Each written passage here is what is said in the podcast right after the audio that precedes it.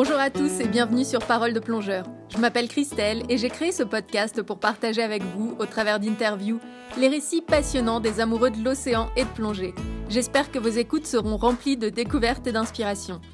Dans cet épisode, Thierry s'est gentiment proposé de nous parler de la Zélande, qu'il connaît comme sa poche car il y plonge depuis de nombreuses années. Il nous conte ses aventures et l'histoire de cette région qui a contribué à en faire aujourd'hui l'une des premières destinations plongées du nord de l'Europe. Bonne écoute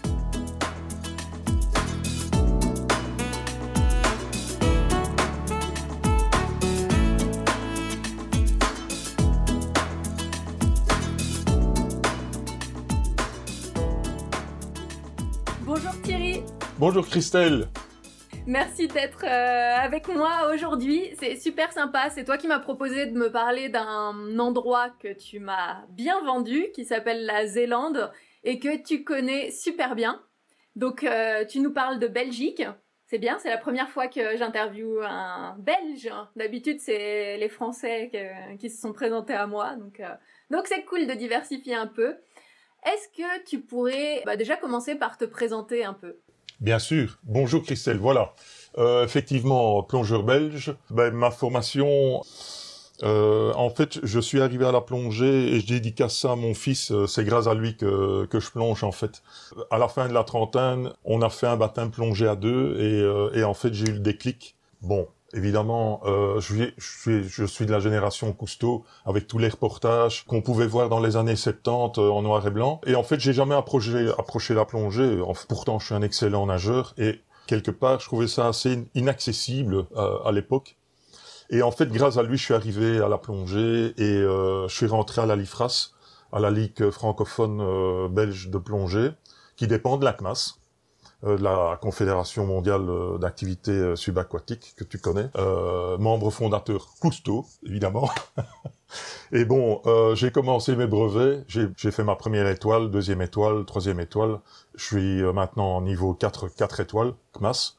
Voilà, ce qui m'a permis de plonger un peu partout. Effectivement, j'ai fait mon baptême plongée libre en Zélande et euh, j'ai découvert, découvert. Je me suis formé en Zélande. Euh, bon, évidemment, pour les différents brevets, j'ai fait de, de la carrière. En Belgique, il y a énormément de carrières. Mais chaque fois que je passais un brevet, j'attendais un peu et je plongeais, je plongeais, je plongeais. Mais uniquement en Zélande, c'est à 100 km, 110 km de Bruxelles.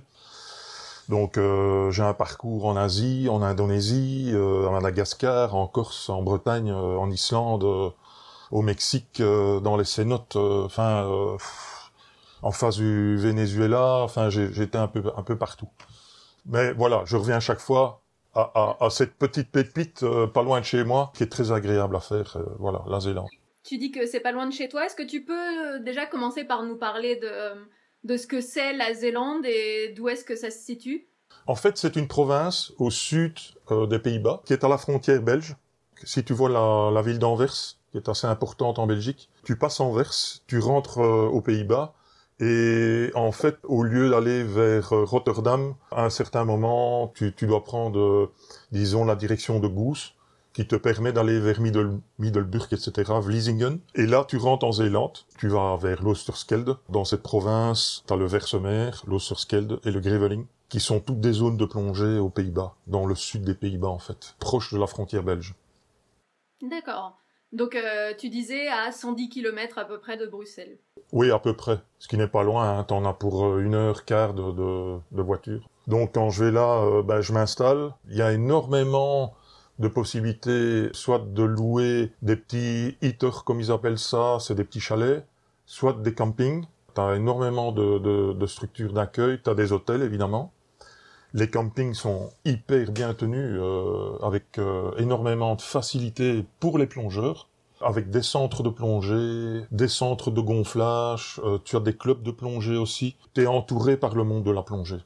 Au-delà de ça, tu as le monde de la voile, où il y a énormément de ports de plaisance de voile. Donc c'est la mer, quoi. Tu es dirigé vers la mer, euh, voile et plongée.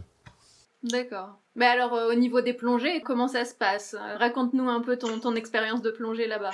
Donc, il faut, il faut bien situer les choses. Donc, c'est assez particulier parce que les Pays-Bas ont eu euh, une grande catastrophe en 1953. Ils ont eu euh, une grave, grave, grave tempête à, à, à 10, 12 Beaufort avec une marée très importante.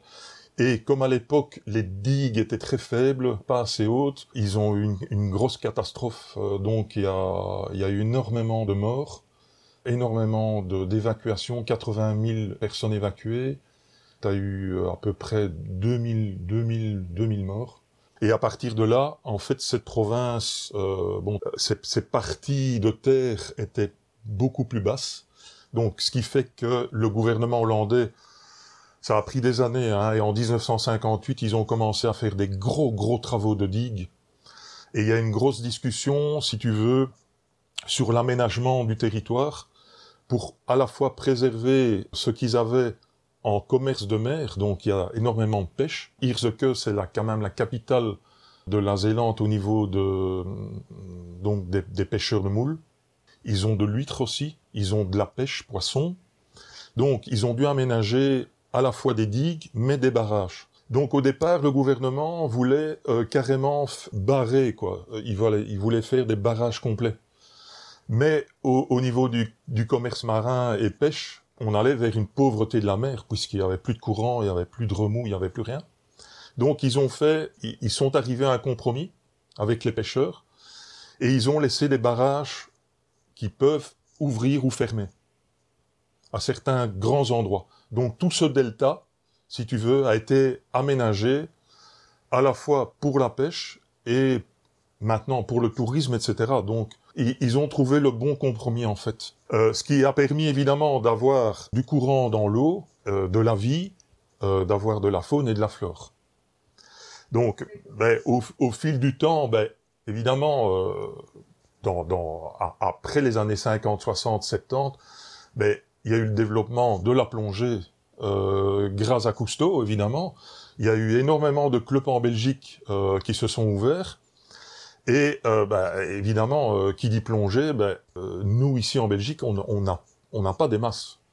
Donc, énormément de plongeurs vont en Zélande pour leur sport.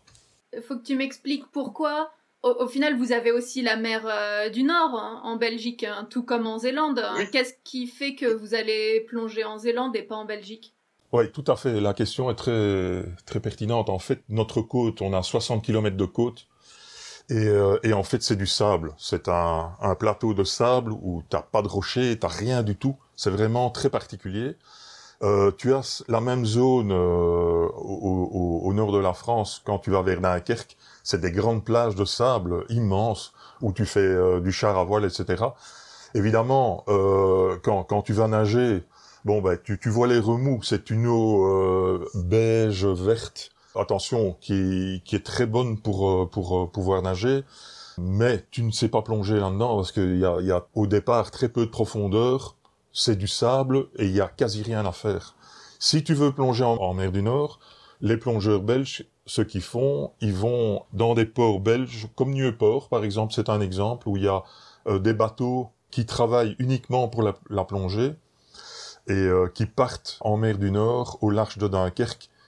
Et tu as énormément d'épaves qui ont été coulées euh, durant la Deuxième Guerre mondiale. Et là, moi, je l'ai déjà pratiqué. Tu as énormément de cargos, de, de, de bateaux qui, qui, ont coulé pendant la Deuxième Guerre mondiale. Et là, euh, tu fais des plongées magnifiques. Mais nous, sur notre côte belge, il y a très peu à faire. Quoi. D'accord, donc la spécificité de la Zélande, c'est qu'on peut plonger du bord, alors que en, en, Belgique, on est quasiment obligé de prendre un bateau, sinon il n'y a, a, pas grand-chose à voir euh, et pas de profondeur avant des kilomètres. Voilà. Et alors du coup, en Zélande, quel type... Euh quel type de sol C'est quand même euh, sablonneux? Non, en fait, ce qui est bien en Zélande, c'est que tu as du rocher, tu as énormément de tombants. Quand tu, vas plonger du bord, tu fais quoi euh, 10, 20, 30 mètres à pied euh, sur certains sites. Tu t'équipes, tu mets tes palmes, tu pars, tu, tu fais ton canard et tu pars sur un tombant qui tombe 10, 20, 30, 40 mètres. Donc, euh, tu vas à 40 et tu reviens en surface en faisant ta plongée euh, découverte et, là tu as une faune et flore euh, importante. Donc et, et, tu as énormément de vie ce qui n'est pas le cas en Belgique. Donc ça c'est la grosse différence. L'aménagement des digues a fait que tu viens avec ta voiture tu t'équipes tu rentres dans bon tu as l'estran évidemment. Si tu as une marée basse tu traverses l'estran tu mets tes palmes et tu as directement un tombant très souvent sur beaucoup de sites qui t'amène à des, des, des, des 10, 20, 30, 40 mètres. Et là, tu peux faire de, de, de très belles plongées, en fait. Qu'est-ce qui te plaît dans, dans ces plongées? C'est donc au niveau de, de, la faune et de la flore? En fait, c'est ce que j'ai toujours dit, c'est que la, la Zélande te permet euh, d'apprendre énormément. C'est une très très très bonne école de plongée, parce qu'en fait, quand tu deviens trois étoiles, bah, tu commences à organiser les plongées, quatre étoiles aussi. Tu dois organiser les groupes, les palanquets, tout ce qui est sécurité, en Zélande, ben, tu dois avoir des bouteilles au bord, de l'oxygène. Comme il fait très vite noir, ben, tu dois plonger avec une lampe. Tu plonges en dragon. Tu dois avoir ton orientation. Donc tu as énormément de choses à organiser par rapport, par exemple, à une carrière. À une carrière aussi, tu as tes palanquets organisés, etc. Quand tu passes divers, tes divers brevets, tu dois aussi pouvoir organiser tes palanquets. Mais la Zélande, pour moi, reste une excellente école de, plongée parce que tu dois faire attention au courant, tu dois connaître les sites. Ça t'amène à, toucher véritablement la mer en vrai, ce qui n'est pas le cas dans une carrière. Mais du coup, est-ce que c'est réservé aux plongeurs déjà assez expérimentés ou des plongeurs débutants peuvent y plonger? Tu as énormément de sites avec fort courant, avec du courant moyen, et tu as des sites sur l'île de Tolen, par exemple, où tu as rien comme marée. Donc ça te permet d'aller euh, découvrir une faune et flore sans courant. Donc pour un baptême euh, débutant, tu découvres la Zélande, mais sans les risques de courant aussi. Donc tu as vraiment une diversité de sites à courant pour des plongeurs très confirmés, mais par rapport à ça, tu as des, des sites pour débutants aussi. Voilà.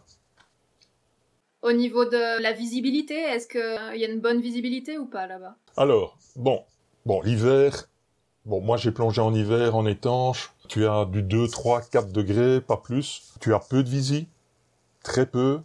En été, ça va beaucoup mieux.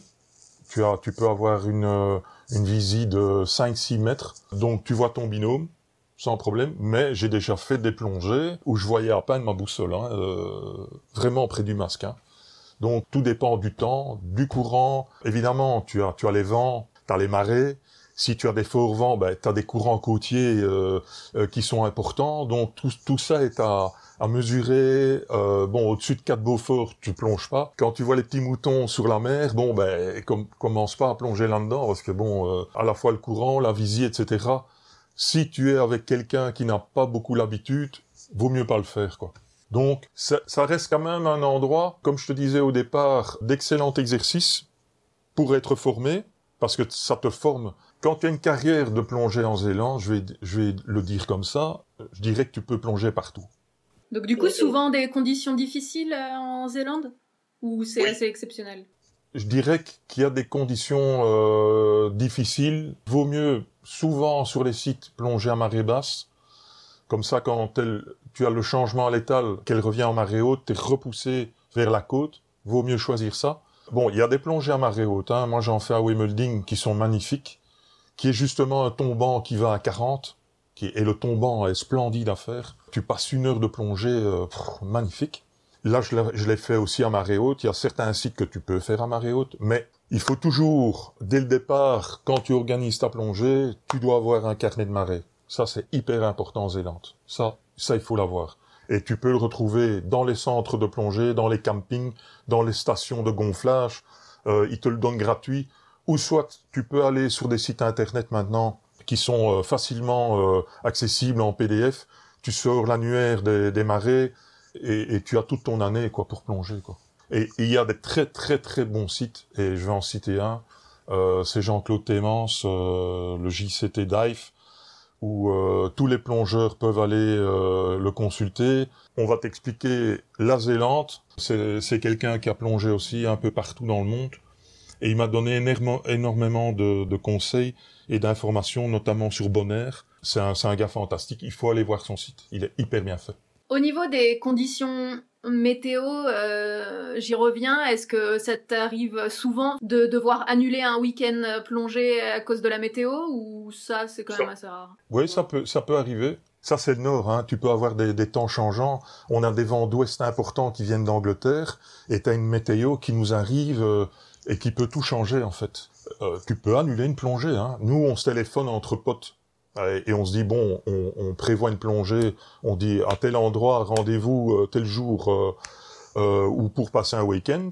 Et ça peut arriver, bah, on change, hein, on, on plonge pas, hein, on, on prend pas de risque, quoi. On est tributaire d'une météo. Hein. Pour ça, il faut faire attention. Et alors, comme tu as la chance de pouvoir plonger, qu'est-ce que tu vois? Ah Écoute, en, en faune, euh, j'ai répertorié un, un, peu tout ce que j'ai déjà vu. J'ai déjà vu de l'hippocampe, et euh, quand j'en parle avec euh, différents plongeurs, c'est assez exceptionnel. J'ai énormément de plongées là, je l'ai vu une fois. Donc, bon, voilà. Mais généralement, tu as de la lompe, de la sèche, du trident, du chabot, de la gobie, bon, de l'étoile de mer, des anguilles à certains endroits il y a des, des trous, etc. Tu, tu retrouves de l'anguille, du crabe, du tourteau, du crabe vert, du, du, du crabe commun, euh, du bar. Sur certains sites, quand tu t'arrêtes un peu euh, dans ta plongée, tu reviens dans les 10 mètres, sur certains sites, tu as du bar qui tourne, tu sais, euh, tu peux les observer. euh, donc tu, tu restes immobile, tu les regardes, tu les observes et euh, tu, tu as du bar devant toi, euh, une dizaine de bars qui tournent comme ça. Euh, t'as de la plie, t'as du homard. euh, bon, ça c'est un peu, euh, c'est un peu la faune que tu peux découvrir en Zélande. Bon, t'as pas du requin, t'as pas du, bon, ça c'est, des choses assez exceptionnelles que tu trouves dans les mers du Sud. Mais bon, tu as, tu as de la vie en Zélande, hein, ça c'est clair. Bon, au niveau de la de la flore, ben tu as de l'anémone, de l'acidie, tu as des laminaires, bon, différents laminaires, de la dentelée, de la varèche, tu, tu as de la laitue de mer, enfin tu as quand même pas mal de choses à voir aussi euh, au niveau de la flore. Mais il faut prendre le temps. Certains plongeurs, c'est du euh, bon, du, ils descendent, ils descendent sur certains sites. Il y en a qui veulent faire euh, de la plongée profonde, etc. et rester un peu et faire du palier. Mais quand tu es un plongeur un peu bio, ben, sur les tombants, ben, tu reviens vers, vers les, les 25, 20, 15 mètres. Et là, tu as énormément de choses à, à, à voir et à faire. Tu disais qu'il y avait du homard. J'ai cru comprendre que ce genre de Oui. bébête, il y en a en, en belle quantité. Ça, donne, ça donnerait envie à certaines personnes de, de remonter quelques spécimens. J'ai- Mais est-ce que tu peux me parler des restrictions? En fait, quand j'ai commencé euh, à plonger, on devait avoir un permis Zélande. Euh, C'était une carte que tu devais payer à la, la province euh, en Zélande et tu avais une carte de Zélande pour euh, pour cinq ans, ce qui permettait aux plongeurs euh, quand tu, as, tu avais une descente de police sur certains sites, euh, bon, t'as la police qui s'arrête, ils contrôlent les identités, ils, ils demandaient le permis Zélande. Bon, quand j'ai commencé à plonger, après ils ont annulé tout ça. Et en fait, ça leur permettait de vérifier un peu ce que les plongeurs font, hein, euh, s'ils ramènent pas des, comme tu le disais, du homard, etc. Si tu fais ce genre de choses, là t'es mort. Là, euh, c'est l'amende, euh, des fortes amendes. On confisque le véhicule, le matériel. Enfin, euh, il faut pas faire ce genre de choses-là. C'était combien C'est, Il me semble c'est 25 000 euros d'amende, c'est ça? À mon avis, tu dois pas être loin. hein. Euh, je, je, je sais que les montants étaient très importants à l'époque en francs belges quand on n'était pas encore à l'euro, quand on devait avoir ce permis, mais c'était c'est vraiment de fortes amendes. Donc, euh, en fait, ça permet de préserver dans les décisions qui ont été prises en fait dans, le delta. T'as énormément de, petits pêcheurs hein, qui viennent avec leur casier. Moi, j'en rencontre pas mal euh, en Zélande euh, quand je plonge. Ils déposent leur nas ils mettent un, morceau de poisson, les, les, les homards sont pris là-dedans, et ils, ils te ramènent ça, et bon, ils, ils vivent de la pêche aussi. Hein. Donc, euh, il n'y a pas que la grosse industrie euh, moule, si tu veux, qui est très connue en Zélande. Il y a, à côté de ça, il y a la petite pêche aussi qui vit, quoi. hein, et ça, c'est très important pour eux. Donc là, niette, totale, tu ne touches à rien, tu ne remontes rien du tout. Ok, Voilà. super. Est-ce que tu pourrais nous parler, par exemple, est-ce que tu as un site euh, de plongée préféré en Zélande? Oui, alors euh, j'appelle ça mon petit jardin. C'est un c'est un site euh, qui se trouve euh, à Goose. Ça s'appelle Utsas van Goose. C'est le Sas. C'est un petit port de plaisance qui se trouve non loin de Wimelding, du Katendijk. Euh, le Katendijk, c'est une très très très longue digue à Wimelding que les plongeurs belges, hollandais, allemands euh, adorent parce qu'il y a justement ce tombant de 40 qui permet de voir énormément de choses. Et en fait, quand tu vas un peu plus loin, tu vas vers euh, Van Goes, qui est un port de plaisance, et au-delà du Sas, du port de plaisance, tu as une petite plage qui te permet de plonger aussi. Vaut mieux la faire à marée basse. Et c'est un jardin magnifique et je prends mon cap sur euh, en fait plein nord je reviens, je fais une triangulaire vers l'ouest et je reviens vers le, en fait, euh, vers le sud, vers la plage. Et euh, c'est là, en fait, où j'ai où j'ai vu du, de l'hippocampe. Et c'est une de mes plongées préférées parce que il y a énormément de, de, choses à voir. Et chaque fois que j'y vais, c'est chaque fois une plongée différente. Quoi. Donc c'est ma petite pépite. Et ça, je peux je peux la donner à tout le monde. Hutsas Van Goes, c'est magnifique à faire. Mais faites-la à marée basse. C'est mieux. Parce que j'ai une anecdote à ce niveau-là qui est, qui est assez, assez chouette. Ah, raconte-nous, raconte. Donc voilà, en fait, je vais plonger à, à Goose avec un pote et on était en, après-midi, on était à deux, on avait décidé d'aller plonger. On fait notre plongée, on s'organise, ok, bouteille de secours, machin, on s'équipe, on fait notre plongée, tout était bien organisé, on fait une magnifique plongée. Et en fait, il y a un tout petit parking avant la digue parce que toutes les digues, il y a des escaliers pour les monter, tu redescends de l'autre côté, tu arrives souvent vers une plage, tu fais l'estran et tu, tu mets tes palmes et tu plonges. Et en revenant, on reprend la plage, on discute, super la plongée, t'as vu ça, ouais, t'as vu ça, enfin bon, on discute, tu sais comment ça va en plongée. On arrive à la digue, on la monte par l'escalier, on arrive en haut, plein de voitures. Mais nous, dans le carnet de marée, on savait l'heure de la marée, on, s'était préparé pour, donc, on savait que ben, quand tu prépares ta plongée, quand tu vas au-delà des heures de marée, ben, tu, commences à prendre des risques, quoi. Hein. Les, courants commencent à changer et bon. Et on arrive, on, est au-dessus de la digue et on voit plein de voitures, une dizaine de voitures. Et mon pote me dit, euh, écoute euh, Thierry, c'est pas normal ça. Hein, euh. et on voit des, stickers, des autocollants plongés, etc. Mais on s'aperçoit toutes des plaques françaises, tous des gens du Nord en fait. On se dit ah mince c'est pas vrai, des plongeurs français qui sont venus ici plonger à cet endroit, mais peut-être sans carnet de marée, donc ils étaient hors marée. Donc les courants commençaient à changer, et là, à cet endroit-là, quand les courants changent, il, faut s'accrocher, quoi. Bon. On reste là, on enlève notre bouteille, notre gilet, on, prend une bouteille de secours au cas où avec des tendeurs dessus, et on voit une première palanquée sortir. Les gars, ils, traversent, ils traversent la plage, on, les accueille, on dit les gars, euh, ça va, pas de problème. Oh. Écoutez, euh, non, ça, ça, ça, va pas du tout. On a dû revenir au couteau dans, dans le, dans le sable parce que on a pris, on a pris un courant de face. Enfin, la description de la plongée était assez délicate, quoi. Donc, euh, et on voit les cinq autres palanqués qui sortent, et en fait, ils n'étaient pas, ils n'étaient pas au courant du tout euh, des marées, et en fait, ils étaient venus là plonger comme ça, mais sans prendre les informations essentielles. Donc, ça s'est bien déroulé. Il n'y a pas eu d'incident. On en a discuté après. En fait, mon pote, il avait le, le, le bouquin de Jean-Claude Témence qu'on leur a offert. Et en fait, c'est tous des, plongeurs de l'île qui étaient venus en Zélande.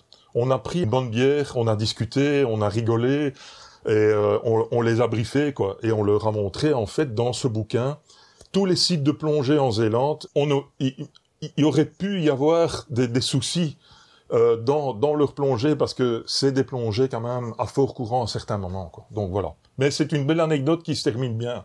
Donc voilà. il paraît, et tu l'as mentionné, qu'il y a pas mal d'infrastructures pour les plongeurs. Oui. Quel genre d'infrastructure je vais te donner un, euh, autre site, euh, le static.digischool.nl. C'est un site, en fait, où tu as l'Osterskelde, le Greveling, tu as le, le Beveland et le euh, Zuid-Beveland à côté de, de, de Goose. Et en fait, sur cette carte, tu as tous les sites de plongée avec le descriptif de petits plongeurs. Chaque fois que tu vois une bouteille, il y a un centre de gonflage. Tous les sites sont répertoriés là-dessus.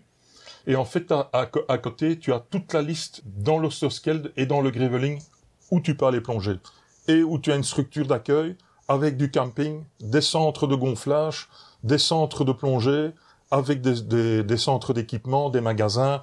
Si tu as le moindre problème, euh, une sangle qui lâche euh, ou euh, ton détendeur, il y a un problème, tu as toujours des techniciens sur place. Ils sont vraiment au top, quoi. C'est vraiment génial. La même possibilité de gonfler au nitrox, hein, il me semble. Il y a des centres de gonflage nitrox. Tu as des centres de gonflage maintenant à où tu as des tampons et des compresseurs. Tu mets une pièce, tu mets ta bouteille. Tu dois pas aller dans un magasin si jamais le magasin est fermé. Ce qui peut arriver en hiver, par exemple. Tu en as un peu ça commence, hein, ça commence. Euh, je dois dire, hein, euh, franchement, les équipements, les structures sont, sont hyper accueillantes et bien faites. Donc, euh, si j'ai bien compris, toi, toi et beaucoup de plongeurs, vous allez plonger en Zélande indépendamment d'une structure, d'un centre de plongée. Mais est-ce qu'il y a, pour des plongeurs débutants, est-ce qu'il y a possibilité de s'adresser à un centre de plongée, d'avoir un guide et de pouvoir, euh, aller plonger? Euh, il y, a, des centres de plongée, hein, euh, avec même des écoles de plongée, hein, et euh, c'est renseigné sur les sites que je t'ai donnés avec JCT Dive et celui que je viens de te donner maintenant.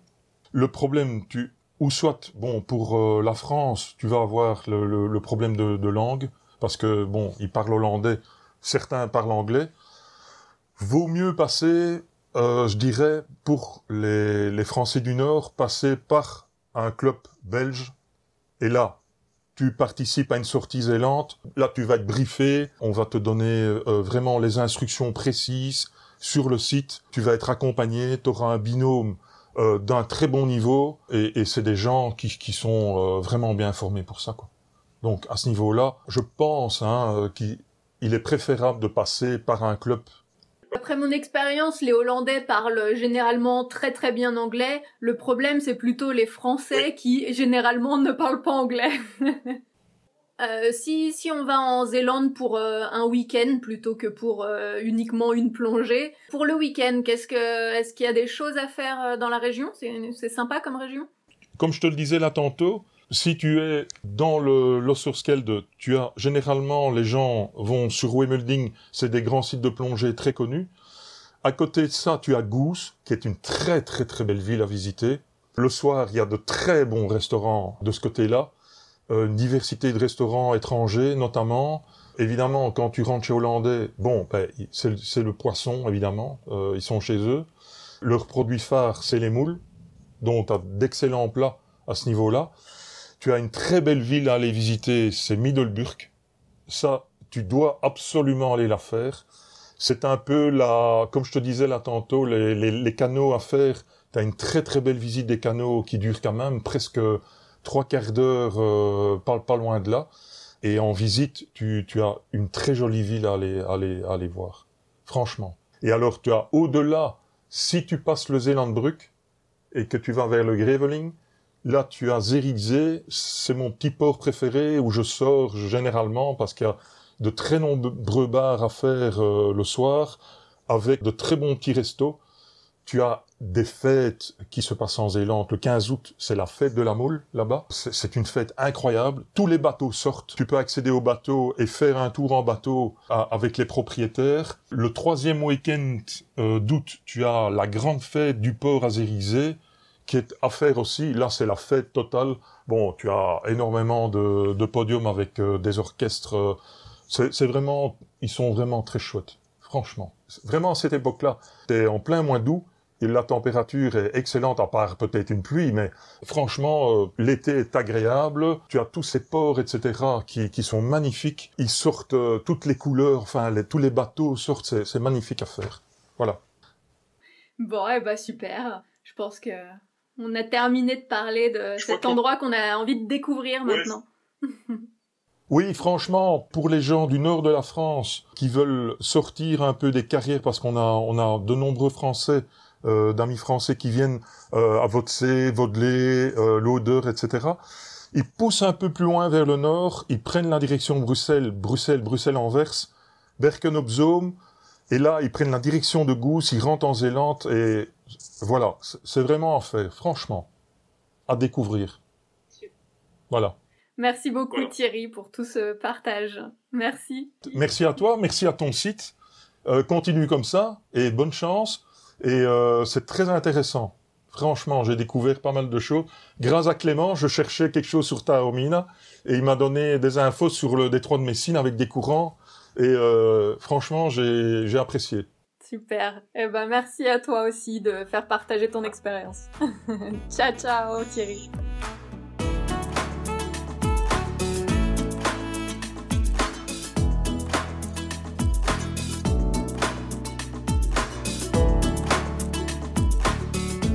Cet épisode est terminé. Merci de nous avoir écoutés. Pour ne rater aucun épisode, abonnez-vous au podcast et surtout, dites-moi ce que vous en pensez.